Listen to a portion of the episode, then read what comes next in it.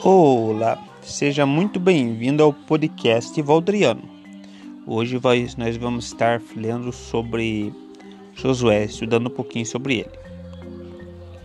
Antes da morte de Moisés, Josué foi apresentado ao sacerdote Eleazar e ao povo. Moisés pôs as mãos sobre ele e o tornou seu sucessor. A liderança de Moisés estava chegando ao fim. Desde então, Josué teria a responsabilidade de conduzir o povo hebreu a tomar posse da terra prometida. Depois de alguns dias, Moisés se recolheu ao lar celestial. Então Deus instruiu Josué da seguinte maneira: Você e os israelitas se preparem para entrar na terra prometida. Eu estarei com vocês.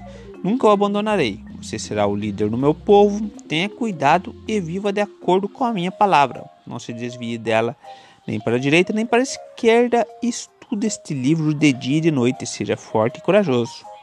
Após ouvir essas palavras, Josué se levantou, tornou-se o líder no lugar de Moisés e obedeceu tudo que Deus ordenou. Ele preparou o povo para atravessar o Rio Jordão.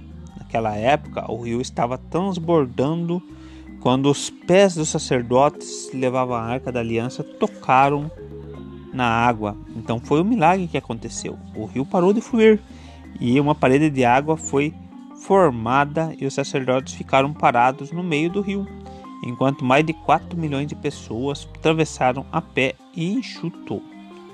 A terra prometida estava próxima.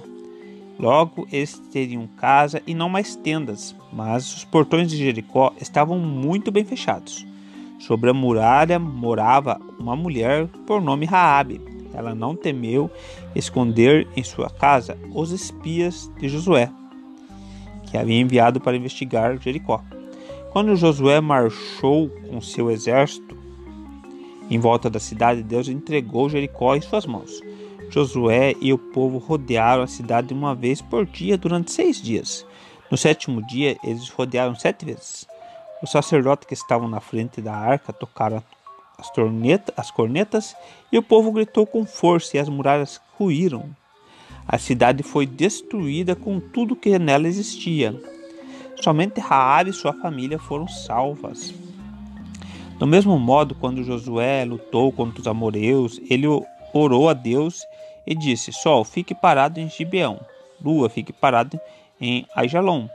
Então o povo e a lua ficaram retidos no céu até que o povo de Israel se vingasse dos seus inimigos.